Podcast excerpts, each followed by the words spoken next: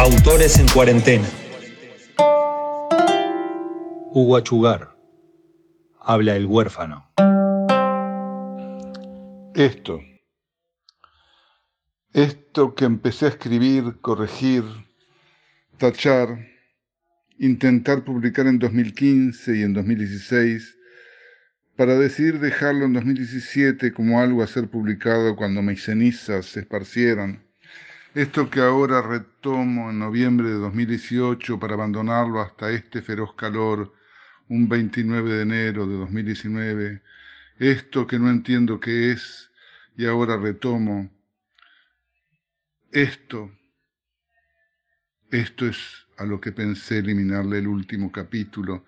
Y luego decidí dejarlo y agregarle otro fragmento, esto que no sé a dónde irá a parar, que no sé si debo publicar o escribir desde mis vísceras, como un modo de silenciamiento, ajuste de cuentos o intento vano, banal, y sin embargo no puedo dejar de hacerlo. Esto que podría haber sido escrito a modo de testamento o confesión final, y no, no puedo, aunque me tiente la soberbia y maldiga cada frase que ingreso, esto que ahora decidí que sí quiero publicar, esto no es la muerte de Rodó. La novela que imaginé y comencé a escribir hace casi 20 años y al final mutó y se redujo a un ensayo que cuelga en el océano digital. Esto que un escritor en serio me advirtió cuando le envió la primera versión. La decisión de integrar fragmentos en un libro, es decir, como una unidad, conlleva la voluntad o cuando menos el riesgo de sacrificar comunicabilidad. No sé qué interés tiene para vos esa característica, pero para mí es muy relevante. Cada vez trato de escribir más claramente, de ser más directo y más facilitador. Obvio que hay quienes optan por otros caminos. El glíglico vive y lucha. Esto que sigue aquí no está escrito en Gigitko. Tampoco nos importa averiguarlo. Una lectura de la última versión me preguntó, ¿por qué me importaba escribir una novela, aunque como yo afirmara fuera una novela fracasada? Y luego sentenció, es un discurso psicótico, eso es lo que es. No dije más nada. Si no soy claro, lo lamento, pero así he sido y sigo siendo, bruto y brutal. Como le dijo el escorpión a la rana, es mi naturaleza, y sucumbió en medio del río arrastrando el cadáver de la inocente y confiada rana. O era un sapo. Ojo, se entromete Juana. ¿Te das cuenta que pasaste del yo al nosotros sin avisar, sin pedirnos permiso? No le contesta, dice el que venía escribiendo. Se calla y deja que sigan fluyendo las palabras, el río de Virginia Woolf y tantas otras aguas, arroyos y mujeres no puede con su condición y reproduce un diálogo que sospecha importante, aunque a decir verdad nadie cree que lo sea. No sé si lo que sigue es una historia. Creo que es una búsqueda o algo parecido a un viaje. ¿Un viaje? pregunta Juana Caballero. Es posible, responde el huérfano, aunque creo que es otra cosa.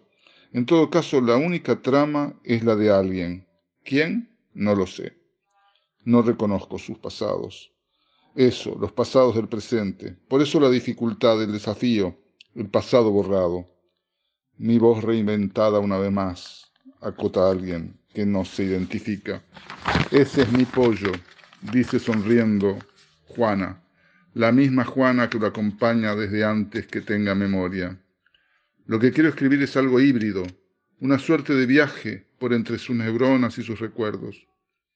No es un ensayo y tampoco una imposible novela Quizás el fracaso de escribir una novela lo tiente, una suerte de delirio, de viaje, de búsqueda, de lograr ser en la escritura lo que nunca se atrevió a hacer antes o nunca supo cómo hacerlo. Sigue el segundo capítulo. Habladurías. Hablo del Padre, de la piedra que cae en las oscuras inconstantes aguas de la memoria Hablan los que son puro deseo y escriben esto, estas páginas. Hablo del escarnecido, del despreciado y del humillado. Hablamos en esto que no sabemos qué es.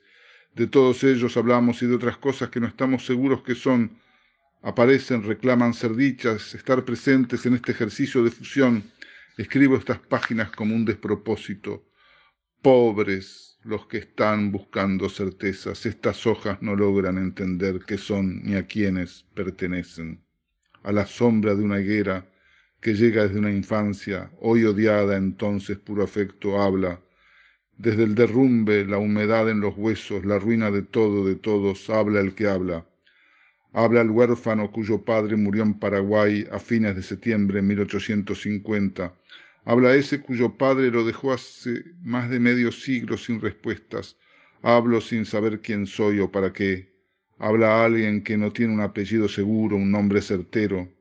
Habla ese que no soy yo, porque yo es otro, como dijo el que se fue a África a traficar armas. No importa el carpe diem, es la consigna del presente. Consumo hoy, me emborracho hoy, me gasto todo hoy y mañana, mañana que se las arreglen me vuelve a interrumpir, me dice que soy un controlador insoportable, que soy igual que los milicos de la dictadura, que lo que quiero es reprimir y reprimir, y entonces me callo, me confundo, no entiendo, elijo el silencio y los dejo jugar con sus nuevos chupetines. Viejo de mierda, me grita alguien. Y entonces recuerdo lo que me dijeron, que dijo el anciano Petit Muñoz en el 58. Los grandes cambios en las humanidades los, los hicieron muchos jóvenes junto a algunos viejos en contra de muchos viejos y algunos jóvenes. Ser o no ser joven, la cuestión no está en la edad. Conozco muchos viejos que han robado más que muchos rapiñeros adolescentes y también conozco muchas jóvenes no tan adolescentes que han robado más que todos los viejos de mierda del Uruguay. La vida continúa a pesar de todo. Continúa mal o bien, todo depende de la chacra en que, se en que me pare. Eso sí, todos en la balsa tenemos celulares y computadoras. Todos están colgando con Facebook. Todos no. Sin embargo, las redes sociales son la onda del momento. ¿Será posible el aislamiento? No tengo Twitter y no me da vergüenza confesarlo. Algunos lo practican, otros lo condenan, otros, los otros otros, siguen aislados, olvidados, en el tiempo y la hora del juego de las sillas musicales en la balsa, y cuidado si se pierde el turno. Seguramente la lucha por la silla continuará hasta que nos hartemos y digamos basta. La vida continúa a pesar de todo por ahora. Hugo Achugar. Habla el huérfano. Leer es un acto de resistencia.